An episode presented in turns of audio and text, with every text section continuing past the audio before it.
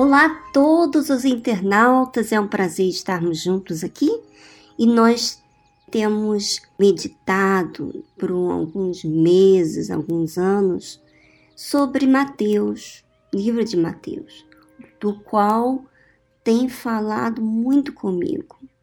Meu Deus, as mensagens, a palavra de Deus, ela divide realmente por exemplo, você tem ouvido a mensagem, as reuniões, as meditações e não tem dividido a sua vida, não tem um antes e depois, tem alguma coisa errada com você, minha amiga.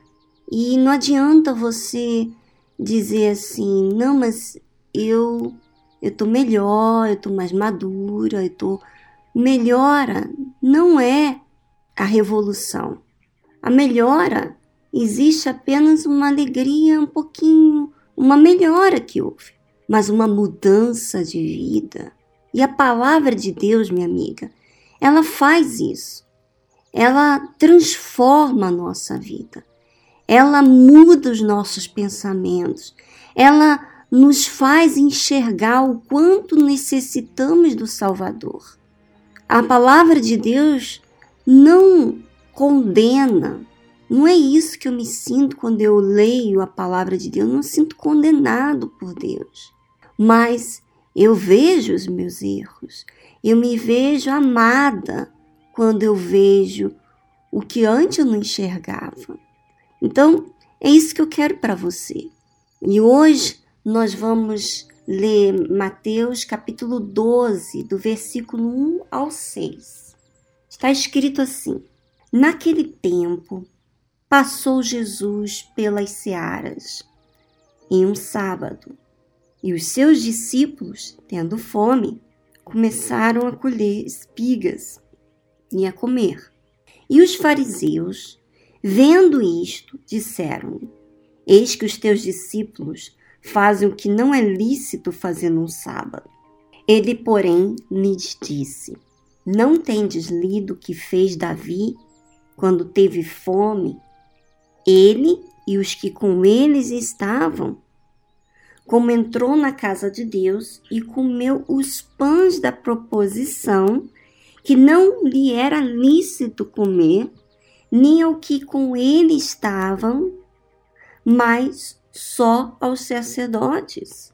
Ou não tendes lido na lei que aos sábados os sacerdotes no templo violam o sábado e ficam sem culpa? Pois eu vos digo que está aqui quem é maior do que o templo. Primeira coisa que eu quero que você entenda, minha amiga. Você pode ser uma obreira, uma esposa de pastor, de bispo, que seja você.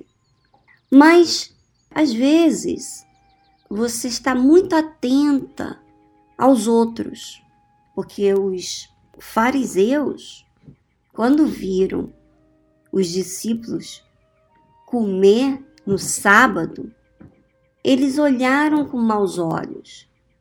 Eles condenaram os discípulos por ter comido, porque pegaram na seara no dia de sábado para comer. E então Jesus, fazendo eles lembrar o que havia acontecido com Davi, que ele estando com fome num sábado, ele comeu os pães da proposição, que não era para ele comer, que era apenas para os sacerdotes. E também aos sábados, os sacerdotes também violavam o sábado e ficavam sem culpa.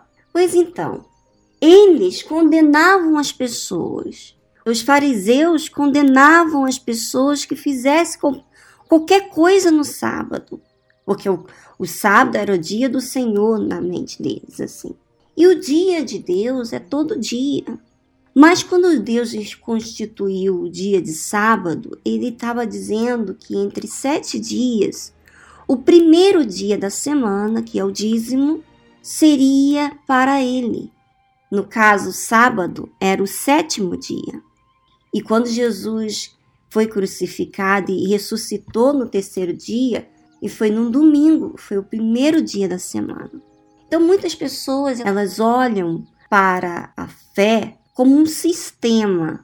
Então, eu vou pagar o dízimo, eu vou dar minha oferta, eu vou ler a Bíblia, eu vou ler a Bíblia em um ano, eu vou ler um capítulo, eu vou ler hoje 20 versículos, hoje eu vou ler dois capítulos, eu vou ler Novo e Velho Testamento. Então, elas querem fazer e ter a consciência de que cumpriu com algo. Mas não é isso o relacionamento com Deus. É igual como, por exemplo, você é casada e você, depois de dormir com seu marido à noite e se relacionar com ele, você fala assim: pronto, já cumpri essa parte. Quer dizer, não é um momento que você faz com prazer. A comida, a limpeza, o trabalho. Não, você faz porque você tem que pagar as contas, porque você é casada, você tem filhos, e se você não fizer, quem vai fazer? Quer dizer, a maneira com que você lida com as responsabilidades que você aceitou ter quando você casou, você lida como uma coisa que você tem que cumprir. Lembrando eu aqui agora quando eu estava na escola, eu lembro que muitas das vezes eu estudava certas matérias que eu não gostava de estudar e eu falava, eu vou decorar isso aqui. Eu vou decorar para poder responder certinho. Então, ficava trabalhando na forma de decorar.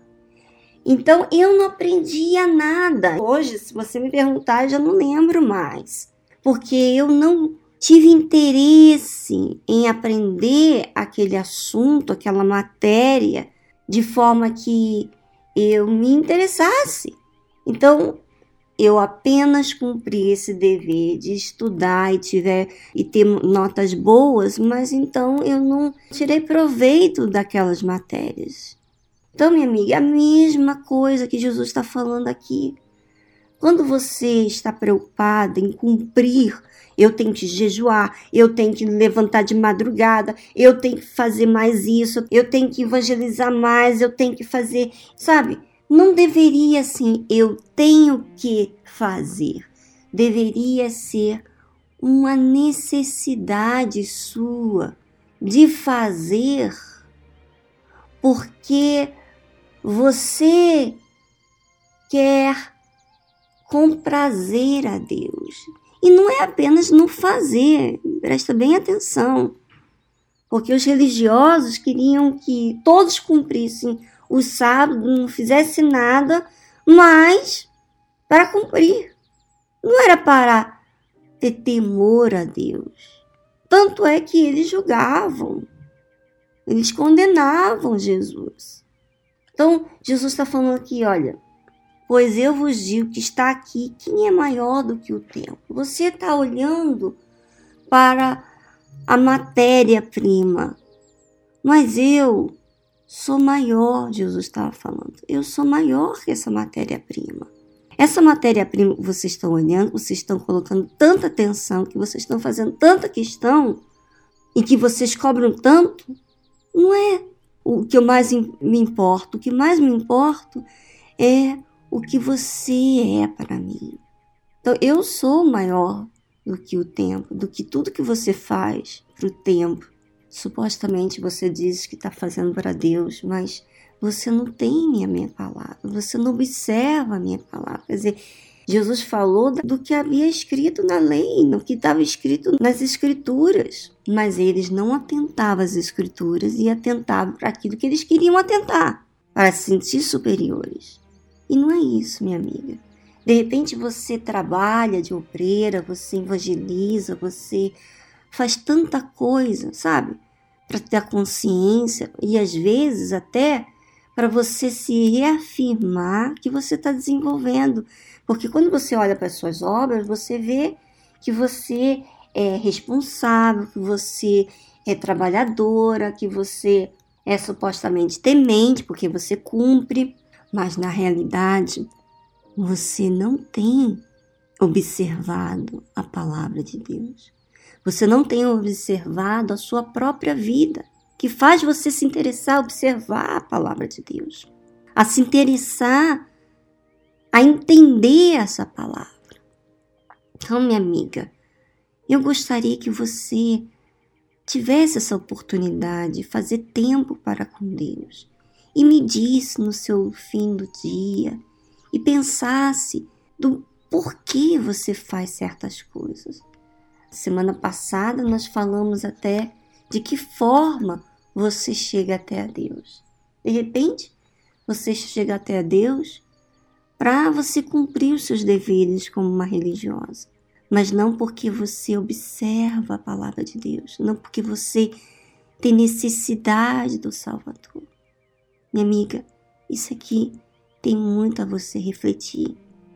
Então, avalie a sua própria vida, porque eu tenho visto na minha própria vida e a palavra de Deus tem feito um espelho para mim detectar coisas que eu estava cometendo erros e eu inconscientemente estava errando, mas que a palavra de Deus veio e cortou, que se definiu para mim.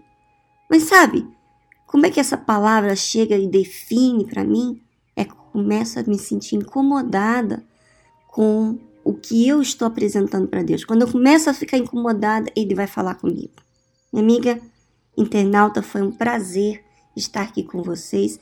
Se vocês quiserem participar com seu comentário aqui no blog, vai ser muito gratificante para mim. Eu vou ficar muito feliz. Mas não faça para me agradar.